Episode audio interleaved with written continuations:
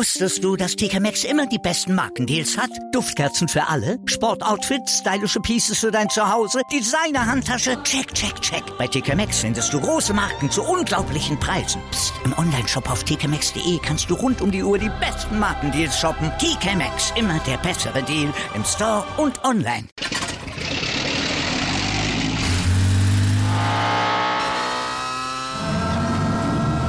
Von 0 auf 100.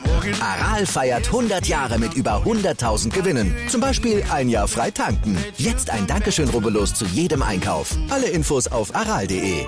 Aral, alles super. Anwurf. Der Handball-Talk auf meinsportpodcast.de. Hallo und herzlich willkommen zu unserem Zwischenpodcast für die Handball-EM. Mein Name ist Sebastian Mühlenhoff und ja, wir müssen über das deutsche Spiel von gestern reden. Da gab es einiges, was im Argen gelegen ist. Es ist wirklich eine sehr, sehr schwache Leistung der deutschen Mannschaft insgesamt und natürlich aber auch wollen wir einen Blick werfen auf die anderen Spiele, denn es gab auch andere Überraschungen, unter anderem Portugal besiegt Frankreich und aber die Isländer besiegen den Weltmeister aus Dänemark. Also einiges zu besprechen heute. Das meine natürlich wie immer hier zu einen Experten eingeladen. Das ist Tim Detmar. Hallo Tim. Hallo Sebastian. Ja, Tim, lass uns vielleicht mit dem deutschen Spiel anfangen, ähm, das äh, ja sehr, sehr deutlich am Ende ausgegangen ist. Ich glaube, da war mir vielleicht in der Deutlichkeit so mit nicht zu rechnen, dass vielleicht Spanien gewinnt, war jetzt nicht das unbedingt groß überraschen, aber am Ende 33 zu 26 für Spanien stand zwischenzeitlich sogar 29 zu 19, also es hätte sogar noch durchaus deutlicher ausgehen können für die Spanier. Ähm, ja, ein Spiel zu vergessen aus deutscher Sicht, glaube ich, kann man es ganz gut so beschreiben. Ja, definitiv. Ähm, eine wirklich desolate Leistung von eigentlich vorne bis hinten mit einer kurzen, mit einem kurzen Aufbäumen, so Mitte der ersten Halbzeit. Aber wirklich alles in allem würde ich schon sagen, das war ähm, wirklich einfach eine ganz, ganz schwache Leistung, ein gebrauchter Tag. Ähm, es gab tatsächlich nicht viel Positives nach dem Spiel gegen die Niederlande, was ja auch über weite Strecken nicht wirklich überzeugend war, äh, konnte man dann immer noch sagen, positiv waren die Torhüter und die Torhüter-Leistung und das Ergebnis. Jetzt hat man eigentlich gar nichts mehr, weil auch die Torhüter waren gestern äh, leider etwas schwach, äh, was natürlich auch damit zusammenhängt, dass die Abwehr einfach, finde ich, ähm, unkoordiniert wie lange nicht aussah. Also dafür, dass diese Mannschaft eigentlich seit Jahren dafür bekannt ist, überragend in der Abwehr auch zusammenzustehen und zusammen zu fighten, war das gestern ja eigentlich eine Nichtleistung. Also das war definitiv ungenügend. Mhm. Lass uns vielleicht, wo du es direkt ansprichst, dann auch da mit der mit dem beginnen, möchte ich es mal sagen. Ähm, heute, du hast angesprochen, sehr, sehr schwach. Ähm, Andy Wolf hat einen einzigen Ball gehalten. Das spricht, glaube ich, schon dafür, was, wie schwach das gewesen ist. Kam nochmal zu Beginn der zweiten Halbzeit rein, was ich so gar nicht verstanden habe, weil ich hatte bitte, hatte schon ein, zwei Bälle dabei, die er gehalten hat. Am Ende ähm, da kam dann bitte wieder rein, weil Wolf natürlich nichts gehalten hat. Ähm, das Wechselspiel ich weiß nicht, ob man es hätte machen müssen. Das ist natürlich klar für die Rollenverteilung, aber trotzdem, wenn du dann vielleicht einen Peter hast, der schon ein, zwei Fälle mal gehalten hat, kann man vielleicht dann auch eher auf seine Erfahrung bauen, oder nicht? Ähm, ja, ich muss auch sagen, ich war ein bisschen überrascht, als dann Andi Wolf äh, nach der Pause wieder im Tor stand. Ähm, ich kann den Gedanken durchaus verstehen. Also Wolf ist, glaube ich, noch nicht, nach noch nicht mal zwölf Minuten ausgewechselt worden. Äh, ich glaube, das ist ihm so in der Nationalmannschaft gefühlt noch nie passiert. Ähm, von daher war er sicherlich oder hatte Prokop im Kopf, dass er jetzt vielleicht nochmal angestachelt und eine größere Motivation hat, wenn er sich dann irgendwie direkt den ersten oder zweiten Ball nimmt in der zweiten Halbzeit, dass dadurch vielleicht noch so ein bisschen Lauf für ihn entstehen kann. Das ist dann aber leider nicht passiert. Eine Parade, fünf Prozent gehalten, äh, das ist wirklich nicht wirklich, ja, das ist einfach unfassbar. Also das habe ich noch nie gesehen bei Andy Wolf. Ähm, und von daher Bitter mit sechs Paraden, 32 Prozent am Ende wirklich eine solide Leistung, hat auch gute Bälle geholt, äh, vor allem in der Mitte der ersten Halbzeit, wo sie dann auch rankamen. Ähm, ja, jetzt im Nachhinein muss man sagen, man hätte ihn, denke ich mal, drin lassen sollen, aber ich kann den Gedanken durchaus verstehen, den äh, Christian Prokop da hatte. Ja, den Gedanken, wie gesagt, kann ich auch verstehen, aber ähm, ich hätte es vielleicht, wie gesagt, wirklich beim Bitter geblieben, immer zu die Abwehr mit beschäftigen. Die 6-0 hat irgendwie gar nicht funktioniert. Ähm, das ist mir aber auch schon gegen Niederlande aufgefallen. Da ist mir irgendwie er hat Inblock zu immobil, was ich aber nicht verstanden habe. Die 3-2-1 hat so der Ende der ersten Halbzeit echt gut funktioniert. Die Spanier hatten echt Probleme. und dann in der zweiten Halbzeit spielst du es gar nicht mehr. Also das kann ich nicht nachvollziehen, dass du da nicht bei dem System bleibst. Das hat uns der Mannschaft noch am ehesten Sicherheit gegeben und du lässt es nicht mehr spielen. Das, das verstehe ich nicht. Ja, ähm, das verstehe ich ehrlich gesagt auch nicht. Ähm, ich war wirklich sehr überrascht, wie schwach die 6-0-Abwehr war. Also ähm, ich glaube, man hatte teilweise eine Situation, wo drei Leute auf Agina Galde drauf liegen, der den Ball dann noch an den freistehenden Kreis ähm, weiterspielen kann. Ähm, das war so ein bisschen die, das Symbolbild der Abwehr gestern, hatte ich so das Gefühl. Ähm, ja, keine Ahnung, es war einfach komplett unkoordiniert. Man hat äh, einfach schlechte Absprachen getroffen oder teilweise gefühlt keine Absprachen gehabt. Lücken ohne Ende. Ähm, die 3-2-1, du hast es gesagt, war wirklich gut, äh, war aggressiv. Ähm, aber ja, ich verstehe auch nicht so recht, warum man es dann äh, ja gelassen hat in der zweiten Halbzeit. Kraft, weiß ich nicht, in dem zweiten Spiel des Turniers für mich eigentlich kein Thema, auch wenn es natürlich Fall. kraftraubend ist, klar, aber das wäre mir. Die Spanier haben quasi 60 Minuten gespielt, also. Genau, ja, also das wäre jetzt auch eine komische Aussage, wenn die da als Erklärung gelten würde. Also ja, ich kann es auch nicht wirklich verstehen und es hat am Ende ja sicherlich auch an dieser Umstellung wieder zurück auf die 6-0 gelegen, dass man in der zweiten Halbzeit da dann gar keinen Zugriff mehr bekommen hat. Ja, ich fand es auch teilweise sehr, sehr passiv, wie sie agiert haben. Also ich erinnere mich an eine Szene, wo ähm, ich glaube, Kohlbacher da irgendwie aus sieben Metern sein Gegenspieler da guckt, macht die Arme breit und er wirft rechts an ihm vorbei, wo ich so denke, geh doch auf ihn raus, mach ihn fest, dann ist, das, dann ist der Spielzug beendet. Also das sind einfach so Situationen, wo du dir denkst, ey, da musst du aktiv auf die Mann drauf, das war viel zu passiv, die Beinarbeit hat nicht gestimmt. Ich habe mal angeschaut, die, wie die Spanier geworfen haben, das Wurfbild. Ähm, die Spanier haben über Außen ja, ich betone über außen, also es heißt hier Wing, haben sie zwölf Würfe gekriegt und davon elfmal getroffen. Das spricht dafür, dass die Absprache nicht gut gewesen ist, dass man schön auf außen durchspielen konnte. Gut, teilweise war es jetzt nicht ganz klassisch außen und auch ein Dusche Bayev zweimal zwei Tore von außen erzielt, in Anführungsstrichen auch ein Jorge Marquez hat einen von außen erzielt, aber das war dann eher so ein Positionsbereich und das ist dann schon ja, verwunderlich, wie man da, wie man sich da teilweise dann auch so durchstoßen lassen, so ja einfach austanzen lassen mit einer einfachen Körpertäuschung, hat man die ganze Abwehr aus dem Raum gegeben. Das kann natürlich nicht sein. Also du kennst die Spanier, du hast in den letzten Turnieren immer gegen die Spanier gespielt und du weißt genau, was auf dich zukommt und du bist halt so gar nicht vorbereitet. Und dann, wenn ich, wenn ich dann äh, Henrik Bekeler höre, unter die Galligkeit und die Emotion gefehlt, ja, dann ist es eine Mentalitätsfrage, Tim. Ja, definitiv. Ähm, man hat eigentlich zu keinem möglichen Zeitpunkt, also ich hatte nicht wirklich das Gefühl, dass da emotional so ein Aufbäumen aufkommt, selbst als sie, als man dann irgendwie das 10 zu 9 gemacht hat, ähm, als man da dann verpasst hat, den Ausgleich zu machen. Ähm, es gab in der zweiten Halbzeit, glaube ich, auch nochmal kurz eine Situation, wo man nah dran war wieder, aber man hat es dann, man hat diesen Ausgleich dann, ich glaube, zweimal nicht geschafft und dann war das Spiel quasi auch vorbei ähm, für die Mannschaft. Von daher, keine Ahnung, wird's anders, wäre es anders gewesen, hätte man diesen Ausgleich gemacht, wer weiß, aber ja, mir hat es auch irgendwie gefehlt. Also da hätte ich mir dann, ich weiß nicht, wer da irgendwie vorangehen muss, wahrscheinlich Gensheimer als ersten, als Kapitän zu nennen. Ähm, viel Emotion kommt natürlich auch im Normalfall von einem Andy Wolf, aber nach seiner Leistung gestern war er so, glaube ich, eher mit sich selbst beschäftigt und auch selber so ein bisschen äh, schockiert von seiner Leistung. Ähm, ja, von daher, keine Ahnung.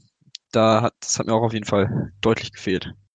Also ich finde ja, du brauchst einen Einführer im Rückraum. Und ich denke, da, da musst, du musst einfach jemanden haben, wenn du die anderen Top-Mannschaften anguckst, die haben immer jemanden, der in der schwierigen Phase, der nimmt sich das Ding, geht in eine 1 gegen 1 Situation und macht das Tor. Also so ein ganz einfaches Ding. Ein Mikkel Hansen, ein Nikola Karabatic jahrelang, auch andere Leute in Sander Sargosen. Und ich finde, den hast du im deutschen Team jetzt so nicht. Du hast den Paul Drucks, der es am ehesten in dieser Rolle eigentlich machen müsste, aber gestern kein gutes Spiel hatte, eins von drei, auch nur drei Würfe genommen. Das finde ich auch ein bisschen verwunderlich. Da hätte ich mir auch ein bisschen mehr eigentlich von ihm erwartet in 32 Minuten Spielzeit. Ähm, da muss auch von ihm einfach dann mehr kommen. Er muss mehr seine Leute bedienen, muss mehr ansagen, muss mehr in diese Rolle des Regisseurs einwechseln, weil ich habe mich, erinnere mich noch dran, dass äh, Bob Hunning mal vor, ich weiß nicht, vor zwei, drei Jahren mal gesagt hat, dass ähm, Paul Drucks Anlagen hat wie Nikola Karabatic gut, Druck ist immer noch 24, der kann noch lernen, aber in solcher, äh, so einer Phase, wo das Spiel nicht läuft, da musst du als, auch wenn du noch jung bist, aber hast schon so viel Erfahrung, musst du vorne weggehen. Und das ist jetzt eigentlich die Frage, die wir uns ja stellen müssen, Tim. Von den wirklichen Top-Mannschaften in Deutschland gibt es kaum Spieler im, im aktuellen Team mit dabei. Ist das ein Problem, wenn du nicht regelmäßig Champions League, Europa League spielst und einfach die Situation immer und immer wieder hast, wo du gegen absolute Top-Weltklasse-Leute spielst? Die Handball-Bundesliga bei Respekt ist echt gut, aber gegen Barcelona oder auch andere Mannschaften zu spielen, das ist nochmal was komplett anderes. Und ich finde, das merkst du halt dem Team an, zumal du noch einen Kapitän hast, der mehr damit selbst beschäftigt ist, irgendwie den Sieben Meter ins Tor zu werfen und der zweimal zwei Chancen kriegt und das nicht schafft, diesen Spieler ins Tor zu werfen. Ähm, ja, kann definitiv ein Problem sein äh, und Faktor dafür, dass es im Moment nicht so läuft, vor allem aus dem Rückraum. Ähm, aber ich meine, man hat ja trotzdem genug Spieler, die auch ins 1 gegen 1 gehen könnten. Äh, sowohl ein Philipp Weber als auch ein Fabian Böhm haben es auch in der Vorbereitung in Tests durchaus mal gemacht.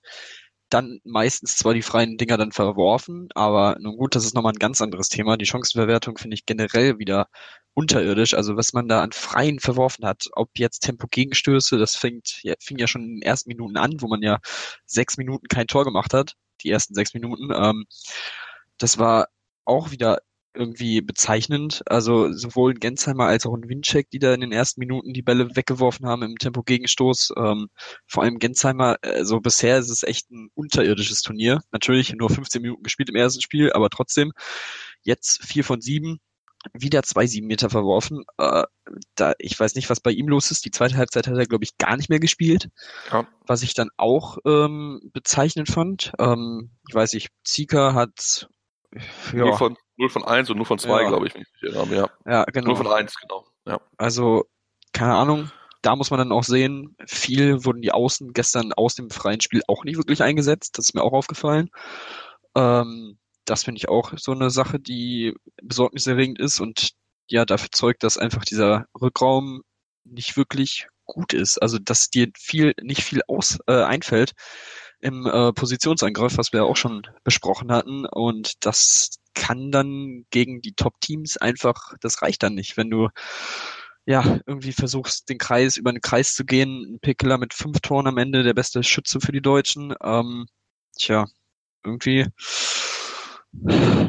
ähm, ja, um auf die Frage zurückzukommen, es kann durchaus sein, dass es ähm, ja daran liegt, dass man bei den Top-Teams eher auf ausländische Spieler auf diesen wichtigen Positionen im Rückraum setzt. Aber nun gut, sie spielen halt trotzdem alle immer noch bei wirklich guten äh, Vereinen. Also sowohl Melsungen als auch Hannover oder äh, Leipzig sind ja jetzt auch keine Gurkentruppen. Von daher weiß ich nicht, ob das so ja als Erklärung gelten kann. Ja, es, es, es fällt halt ein bisschen halt auf, ne? Also so muss es ja sein, wenn du wirklich guckst jetzt bei Flensburg, beim THW, da gibt's nicht so viele deutsche Spieler, die auf den wichtigen Positionen spielen. Klar, natürlich, du hast einen, einen Pekel und einen Winczek. Den Winczek finde ich übrigens echt schwach in der Abwehr. Das glaube ich, muss ich ganz, ganz klar so sagen. Ich kann mir durchaus vorstellen, dass er der Erste ist, der ausgetauscht wird durch den Johannes Gold, der ja irgendwann noch kommen soll im Nationalkader. Ähm, das fand ich seine Beinarbeit ist überhaupt nicht das, wie es mal war. Also da, wie langsam er da teilweise auf den Füßen und sich einfach austanzen lässt. Also das ist schon, schon sehr, sehr überraschend, muss ich, glaube ich, ganz, ganz ehrlich so zugeben. Ähm, und wenn man natürlich die Außen ansprechen, du hast gesagt, Uwe Gensheimer nicht so gut, auch ein Tobi Reichmann auch nur zwei von fünf, ist auch zu wenig. Dann äh, Patrick Zieker nur eins von zwei, ähm, das läuft auch nicht so ganz zusammen. Und bei Lass uns vielleicht noch über eins, zwei andere Personalien sprechen, die mich im Spiel gestern verwundert haben. Marian Michalschick hatte ich eine einzige Sekunde gespielt und Julius Kühn hat auch nur knapp acht, ne, knapp neun Minuten gespielt. Klar, es ist nicht seine Abwehr in den 3 2 1, aber bei zwei von zwei kann man ihn mal spielen lassen, zumal Fabian Böhm da echt einige Pässe dabei hat, wo ich mir nur an den Kopf gefasst habe. Also den Ball hinter dem, hinter sich abzulegen, in der Hoffnung, dass der Rückraum recht den Ball mitnimmt, finde ich einfach, lass es. Lass dich festmachen und wirf diesen Ball nicht weg. Das tut mir leid. Also das ist ein ganz einfaches Thema. Das lerne ich in der, das lernt in der D-Jugend, dass man sowas nicht macht. Ja, ähm, das, ähm, ja, ich verstehe auch nicht wirklich, warum man vor allem Kühn nicht mehr eingesetzt hat. Generell in beiden Spielen, muss man ja jetzt schon auch sagen, ähm, hat er jetzt nicht wirklich die großen Spielanteile bekommen dafür, dass man zum Beispiel vor der WM im letzten Jahr ja so komplett äh, alles ähm, ja darauf fixiert hat, dass Kühn ausfällt und dass es dann dadurch natürlich schwieriger werden würde. Jetzt ist er fit und spielt nicht oder, oder kaum. Das kann ich jetzt auch nicht wirklich verstehen. Ähm, ja, diese 3-2-1 ist nicht unbedingt, liegt dem nicht unbedingt, aber äh, sorry, viel schlechter als andere, die da jetzt gespielt haben, wie ein Fabian Böhm oder ein Philipp Weber, hätte er es, glaube ich, nicht gemacht. Also ich glaube, er hätte dann noch so ein bisschen den Mut gefunden, mal ins 1 gegen 1 zu gehen, auch wenn das sicherlich nicht sein, äh, ja, sein Top-Stärke ist. Ähm, trotzdem denke ich schon eher, dass er da durchaus auch mal für ein bisschen Furore hätte sorgen können.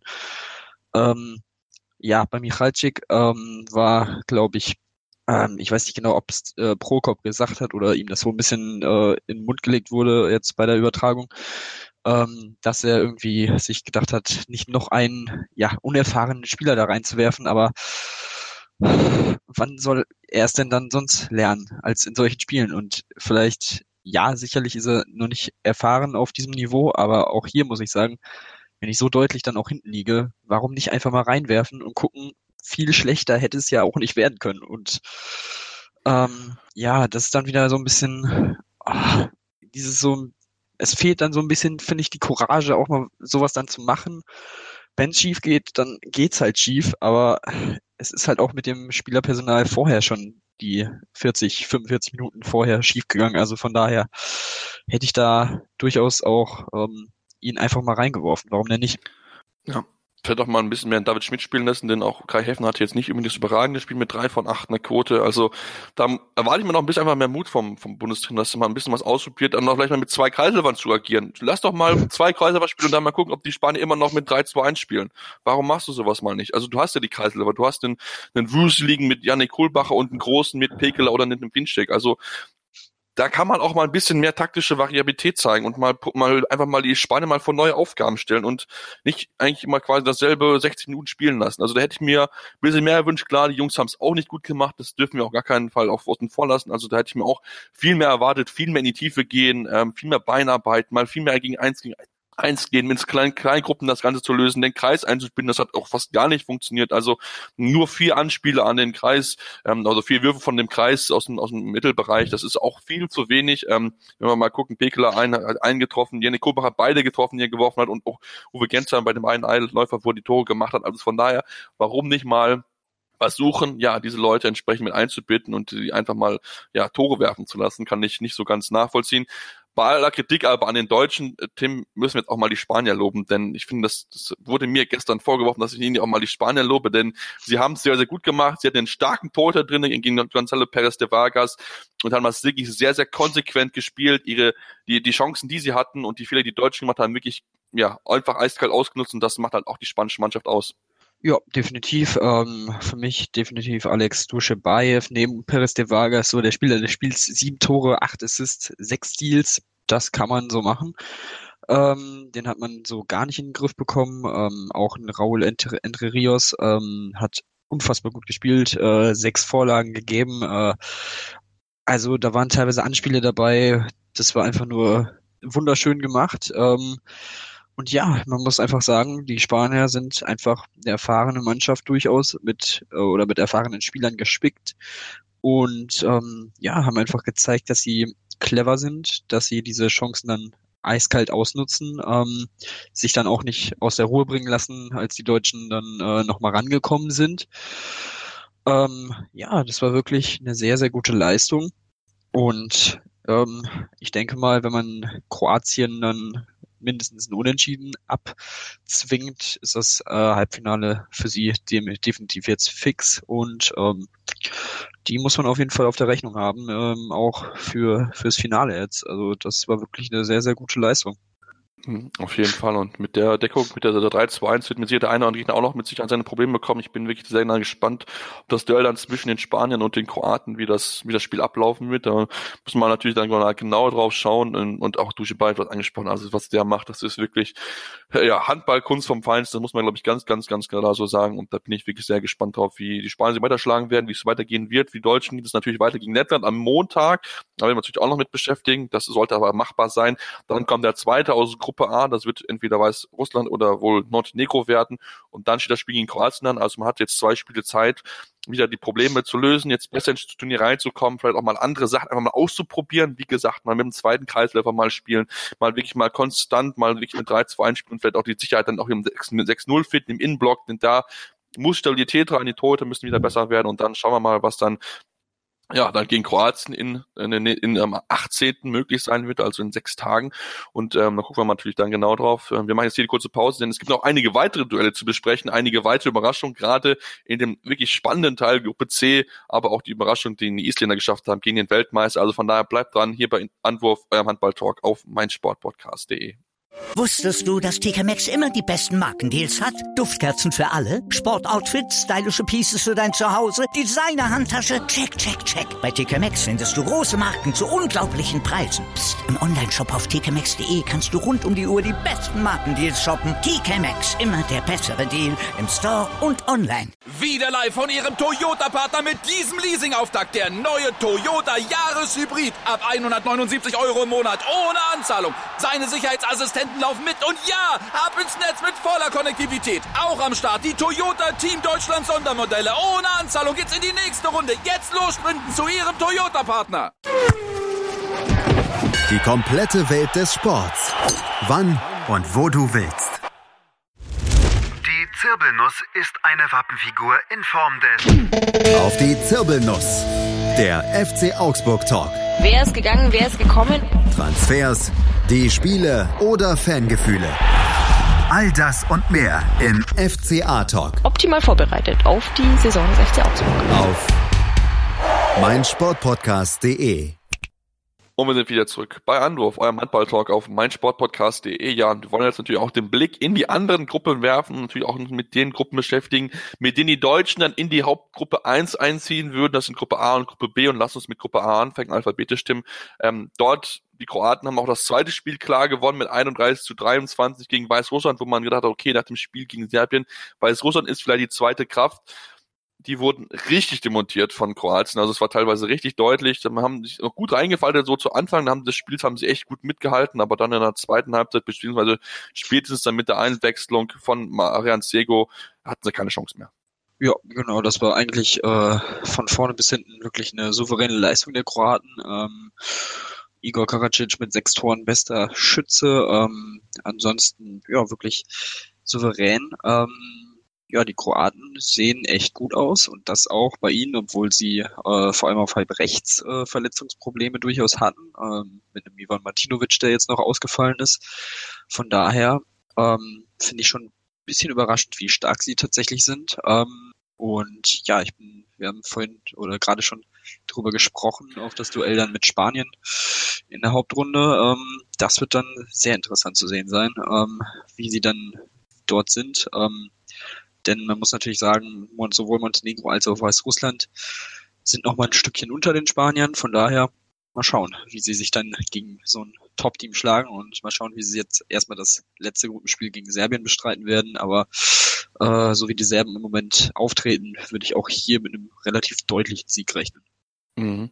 Spiele zwischen Kroatien und Spanien gibt's am 22.01., also am letzten Hauptrundenspieltag der Gruppe 1. Und da wird natürlich dann genau drauf geguckt werden, wer am Ende dort ja gewinnen kann. Du hast angesprochen, die Serben ähm, sind momentan überhaupt nicht in Form, wenn wir uns das mal angucken. Knapp verloren gegen Montenegro mit 21 zu 22. Also Montenegro hat dort den ersten Sieg feiern können bei einer EM. Und wenn wir uns mal so angucken, Serbien, Wurfquote von 60 Prozent, Montenegro eine Wurfquote von 50 Prozent, unter anderem Stefan Vujovic mit zwei von zwölf, also eine unfassbare Quote aus neun Metern hat er eine Quote von eins von neun, also eigentlich richtig, richtig schlecht. Ähm, aber trotzdem, ja, stehen sich die Serben selbst im Weg, weil sie neun Würfe weniger haben als die Montenegriner und ähm, müssen sich am Endeffekt selbst an die eigene Nase fassen, dass sie dieses Spiel nicht gewinnen konnten. Ja, definitiv. Ähm, ja, die Serben stehen sich ja gefühlt schon ein paar Jahre jetzt immer wieder selbst im Weg. Ähm, ich habe jetzt gerade schon auf Twitter irgendwie gelesen, einen Kommentar von wegen, ähm, es fehlt einfach ein guter Trainer. Kann durchaus sein, aber ähm, ich weiß nicht, ich finde, die Serben werden auch immer wieder höher oder besser dargestellt und man hört höhere Erwartungen an sie, einfach weil es eine, auch eine durchaus eine Handballnation ist. Ähm, und einfach auch von den starken Jahren zum, vor allem auch zum Anfang des äh, Jahrzehnts dann, ähm, ja, geht. Und ja, ich weiß nicht, die letzten Turniere, man hat durchaus Potenzial im Kader, so ist es ja nicht, aber man bringt es halt einfach ähm, auf dieser Bühne dann nicht auf die Platte und das ist dann halt auch einfach schade. Ähm, ja, wie gesagt, es ging ja schon los mit dem relativ deutlichen, mit der deutlichen Niederlage im ersten Spiel gegen Weißrussland, was ja auch durchaus überraschend war. Und ja, jetzt gegen Montenegro auch die knappe Niederlage. Damit schon raus. Das ist definitiv, ja, wirklich sehr, sehr bitter für sie.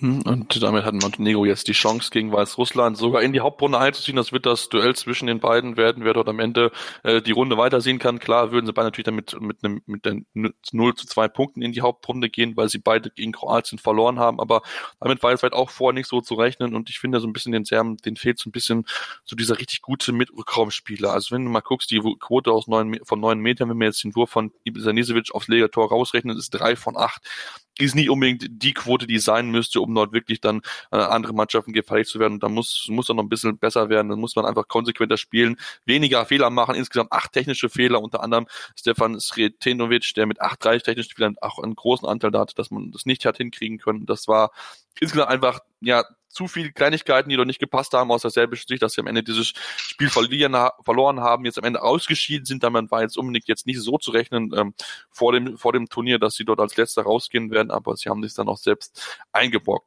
Kommen wir zur Gruppe B, der mit ausgeglichensten Gruppen in diesem, dieser, dieser äh, EM und da muss man sagen, das, was die Österreicher dort gespielt haben im ersten Spiel, das war richtig, richtig gut. Und Nikola Willig, der Kapitän, 12 von 13 bester Mann auf dem Feld und das hat natürlich die Fans in Österreich natürlich richtig gepusht. Genau, ja, ähm, wirklich eine gute Leistung der Österreicher, ähm, eine überragende Wurfeffektivität von 73 Prozent gegen die Tschechen. Ähm, ja, du hast ihn angesprochen, Nikola Billig geht voran, ähm, trifft ohne Ende auch ein Bosovic mit sieben Toren und sechs Assists, wirklich mit einer sehr, sehr guten Leistung. Ähm, Ansonsten Eichberger im Tor mit 45 Prozent gehaltenen Bällen, auch überragend. Also das war wirklich ein sehr, sehr guter Start für die Österreicher. Und ähm, ja, im anderen Spiel hat Nordmazedonien knapp gegen die Ukraine gewonnen, überraschend knapp mit einem Tor durch natürlich, wem auch sonst, äh, Kirill Lazarov in der letzten Sekunde. Ähm, ja, hier muss man auch sagen, die Stimmung in der Halle von den nordmazedonischen Fans boah, das war auch wieder ein Brett. Also das hat richtig äh, Spaß gemacht, sich das anzugucken und anzuhören. Ähm, vor allem natürlich dann nach dem Siegtreffer. Äh, da ging die Luzi so richtig ab und ähm, ja, es wird sehr interessant zu sehen sein, was wie Tschechien jetzt gegen Nordmazedonien zurückkommt. Ähm, ich glaube auch hier, das wird ein sehr, sehr knappes Spiel, dass äh, die Tschechen auch durchaus gewinnen können. Also ich weiß nicht, ob die Ukrainer jetzt so stark waren oder Nordmazedonien einfach so schwach. Also ich glaube, das wird sehr, sehr interessant zu sehen sein. Für die Tschechen natürlich die letzte Chance, äh, um noch Chancen auf die Hauptrunde zu haben. Äh, bei einer Niederlage wären sie schon raus. Also ähm, ja, heute Nachmittag, das ist auf jeden Fall sehr, sehr wichtig, dieses Spiel für die Tschechen und ja, für die Österreicher, wenn sie jetzt eigentlich ein mehr oder weniger Pflichtsieg gegen die Ukraine holen, eigentlich, äh, ist natürlich bei einer EM immer leichter gesagt als getan. Ähm, ja, sind sie schon mal in der Hauptrunde und das sieht dann schon sehr, sehr gut aus.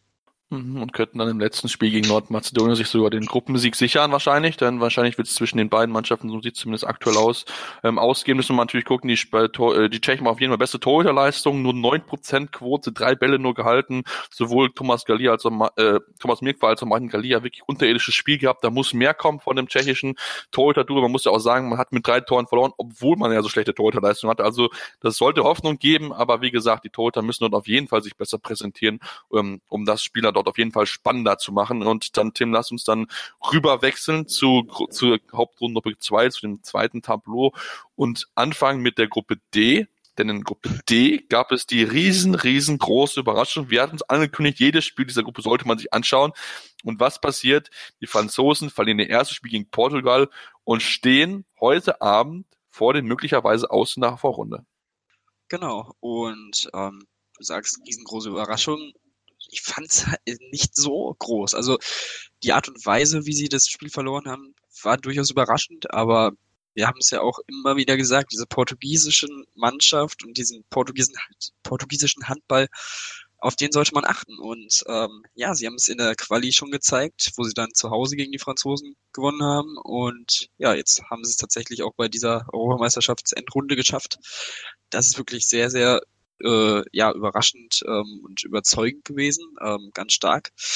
Ähm, aus den letzten drei Spielen gegen die Franzosen zwei Siege zu holen, nicht schlecht.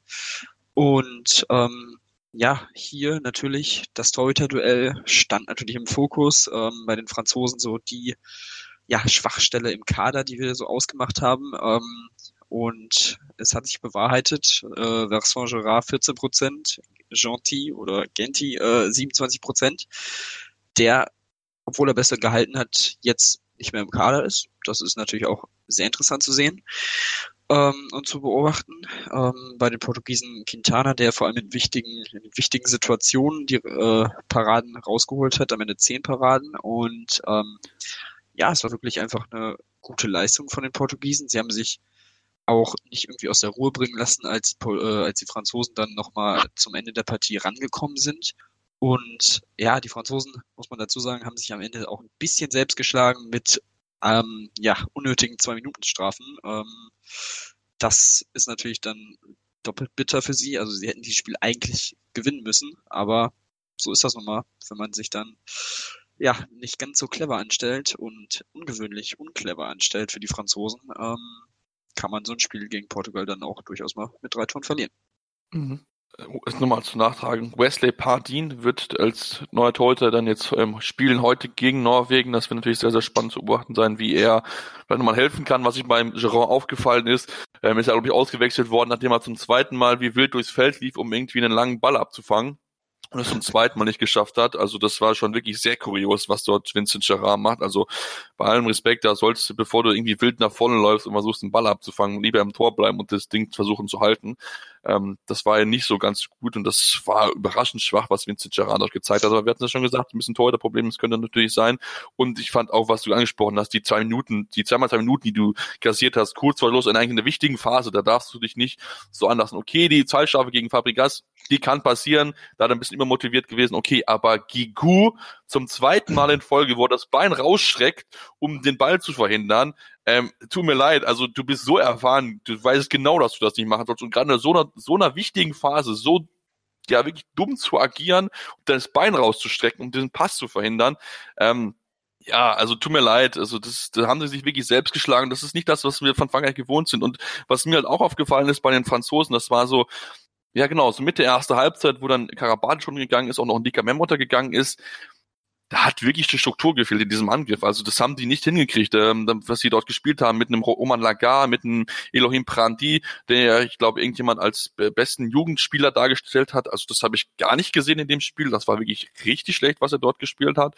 Ähm, da war viele Bälle weggeworfen, komplett überhaupt alles verloren irgendwie in dieser Phase, dass dann die Portugiesen wieder angekommen sind, in Führung gegangen sind. Ähm, Melvin Richardson hätte ich auch noch viel mehr erwartet, nur zehn Minuten Spielzeit. Also da kann man vielleicht mal überlegen, ob man dann vielleicht mit einem Richardson startet und dann vielleicht dann mit einem Dikament erst dann der zweiten Rotation quasi reingeht. Also da muss auf jeden Fall was passieren, denn die Franzosen, wenn sie verlieren gegen Norwegen, dann sind sie raus und dann ist mit Sicherheit die Kritik im eigenen Land sehr, sehr groß, aber das soll auf keinen Fall die starke Leistung der Portugiesen schmälern die echt schnell gewesen sind auf den Beinen. Also wirklich, das, sie haben jetzt nichts Außergewöhnliches gemacht, sie waren einfach nur schnell, sie waren unfassbar effektiv, 68 Prozent Wurfquote, sie haben zugepackt und genau mit solchen einfachen Mitteln in Anführungsstrichen haben sie im Endeffekt die Franzosen aus dem Tritt gemacht, das Ende für sich, ähm, das Ende glücklich für sich gehabt, gewonnen. Ähm, wirklich eine sehr, sehr starke Leistung. Aber auch da muss man ein bisschen dran arbeiten. Gerade die Wurfquote aus neun Metern ist natürlich mit sieben von 17 auf jeden Fall ausbaufähig. Ähm, aber trotzdem, sie haben aus den Nahsituationen die Bälle reingeworfen und damit am Ende dieses Spiel für sich entscheiden können.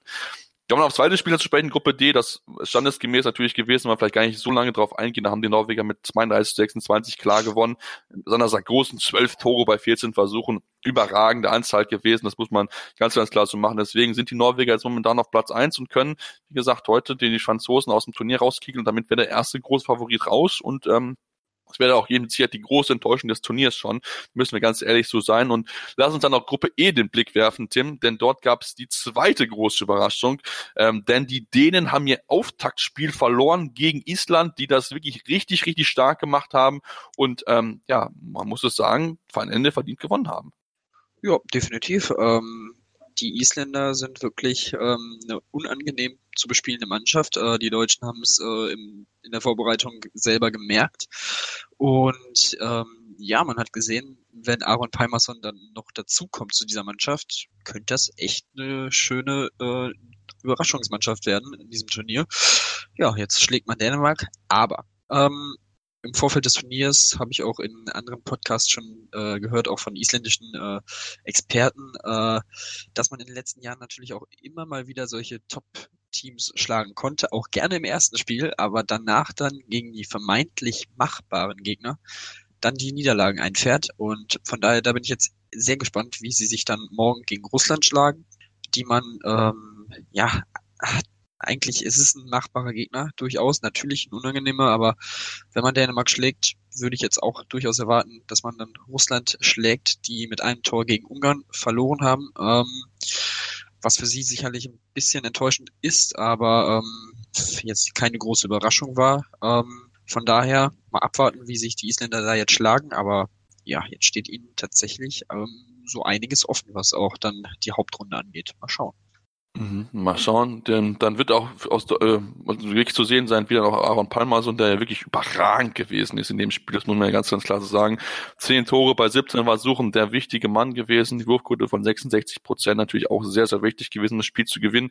Den Torhüter, da auch gar ein bisschen Problem, insgesamt nur 19 Prozent Quote, da muss auf jeden Fall ein bisschen mehr kommen, um dann auch dann gegen andere Mannschaften zu bestehen, aber trotzdem am Ende reicht es zu dem Sieg. Die Dänen natürlich sehr bitter, dass Niklas Landin die rote Karte gesehen hat, ähm, dort in der zweiten Halbzeit fand ich aber berechtigt, einfach aus dem Grunde, er kommt raus und er berührt ihn, den Gegenspieler mit der Hüfte ich das richtig gesehen habe, also in der Verlangsamung, ich habe es mir, glaube ich, zehnmal angeguckt, sieht es so aus, als ob er irgendwie so mit seiner Hüfte so ein bisschen berührt und das ist dann halt, ja, das Risiko, was du als Tote trägst und dann musst du dann auch mit rechnen, dass du die rote Karte kriegst und dass es einen Zusammenstoß gibt, gab es in dem Fall auf jeden Fall, deswegen war auch die Entscheidung die richtige, auch wenn es auf Twitter, glaube ich, gerade dänische Fans ein bisschen anders gesehen haben, aber das kann man auf jeden Fall so geben, aber auch da muss die Torhüterleistung besser werden. Jan nur selbst 16% Quote, Janik Kreh nur 13% Quote, nur fünf gehaltene Bälle insgesamt, also das ist ja zu schlecht, um dort am Ende das Spiel zu gewinnen. Ähm, Mikkel Hansen natürlich mal wieder bester Werfer gewesen, neun von zwölf, aber auch Rasmus Lauge Schmidt.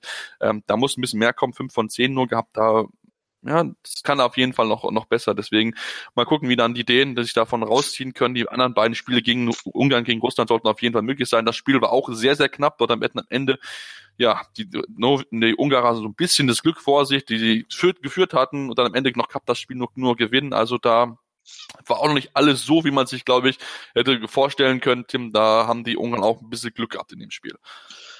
Ja, sehe ich auch so. Ähm, man hat ja auch eigentlich kurz vor Schluss relativ komfortabel mit, ich glaube, vier Toren geführt und ähm, gibt diese vier Tore Vorsprung dann noch irgendwie her ähm, und kann sich dann am Ende doch noch retten. Also ein bisschen Glück war dabei. Ähm, aber ja, auch hier wirklich für die Dänen, das wird definitiv kein Spaziergang gegen die Ungarn. Und ja, wir hatten eigentlich gedacht, ähm, dass sie hier eigentlich einigermaßen entspannt durch die Vorrunde marschieren können, aber dem scheint tatsächlich nicht so zu sein. Und das kann natürlich auch ähm, für die ja, Kräfteverhältnisse in der Hauptrunde dann durchaus ähm, ja, interessant werden. Ähm, sie müssen natürlich jetzt hoffen, dass sie ihre beiden Spiele gewinnen und ähm, am besten Island gar nicht mehr weiterkommt. Dann könnte die Niederlage noch ähm, ja, verkraftbar sein. Aber ja, mal schauen, ob, sie, ob das eintrifft und ob die Isländer ihnen den Gefallen tun.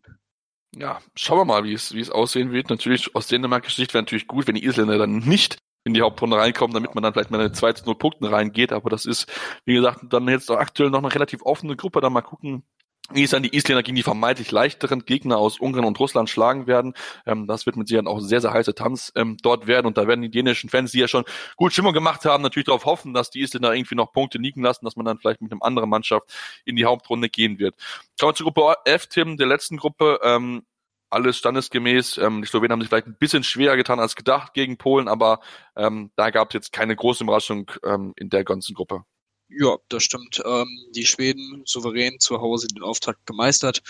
34-21 gegen die Schweiz gewonnen. Zur Pause stand es schon 20 zu 13. Also das war wirklich, ja, von vorne bis hinten eigentlich eine wirklich souveräne Leistung, sehr souveräner Auftakt und ähm, ja, die Schweden haben einfach ja gezeigt, dass die Schweizer da noch ein weites Stück weg sind. Ähm, ja, du hast gesagt, die Slowenen ja, unerwartet schwer getan gegen die Polen. Also von den Polen war ich doch durchaus überrascht, dass sie die Partie so lange auch offen halten konnten. Am Ende 26 zu 23 für Slowenien. Ähm, ja, am Ende Sieg ist Sieg, denke ich mal, wird man sich denken. Typisches erstes Spiel bei einer EM. Das nächste Spiel heute Abend gegen Schweden. Äh, das wird natürlich wieder ja, ein Fest. Ähm, das wird sehr, sehr spannend sein. Es geht um den Gruppensieg, mehr oder weniger. Und ähm, ja, ansonsten die Schweizer und die Polen aufeinander, treffen heute Nachmittag aufeinander und ja, da bin ich auch gespannt. Den Ergebnissen nach zu urteilen, müsste Polen der leichte Favorit sein. Ähm, da bin ich sehr gespannt. Ich glaube, das wird ein relativ enges Spiel. Mal schauen, vielleicht können sich die Schweizer ja jetzt nochmal ein bisschen ja, freispielen und äh, hier die Polen vor Probleme stellen. Mal gucken. Aber sicherlich achtet man eher auf das Schweden gegen Slowenien Spiel, ganz klar. Mhm, auf jeden Fall, das ist mit das ganz das, das spannendste Spiel am heutigen Tage werden. Da bin ich ich voller Vorfreude drauf. Natürlich auch das äh, Frankreich-Norwegen-Spiel wird ähnlich, eh ähnlich eh super werden, ähnlich hochklassig mit Sicherheit werden. Und ähm, die Schweizer natürlich, sie müssen gewinnen gegen Polen, wenn sie nochmal eine Chance haben wollen, Richtung Hauptrunde einzuziehen. Da würde dann das Spiel am 14. gegen Slowenien entscheiden. Aber da, wie gesagt, muss erstmal für Polen besiegt werden, die es wirklich gut gemacht haben, fand ich gegen Slowenien. Also da habe ich erwartet, dass sie eigentlich noch ein bisschen deutlicher verlieren insgesamt, als es am Ende dann nur mit diesen drei Toren gewesen sind. 26 zu 23 hieß es da dort für Slowenien. Schauen wir mal drauf, wie es dort weitergehen wird, was es für weitere Überraschungen noch geben wird und natürlich dann werden wir uns auf jeden Fall wieder, sobald die Deutschen das zweite Spiel gemacht haben, gegen, das letzte Spiel gehabt haben gegen Lettland, das ist am Montag der Fall, da gibt es uns dann am spätestens am Dienstag dann der neuen Ausgabe zu hören, hier bei Anwurf, eurem Handball-Talk auf meinsportpodcast.de. Wieder live von Ihrem Toyota-Partner mit diesem Leasing-Auftakt. Der neue Toyota Jahreshybrid. Ab 179 Euro im Monat. Ohne Anzahlung. Seine Sicherheitsassistenten laufen mit. Und ja, ab ins Netz mit voller Konnektivität. Auch am Start die Toyota Team Deutschland Sondermodelle. Ohne Anzahlung geht's in die nächste Runde. Jetzt los sprinten zu Ihrem Toyota-Partner. Anwurf. Der Handball-Talk. Dein tägliches Update zur stärksten Liga der Welt. Auf meinsportpodcast.de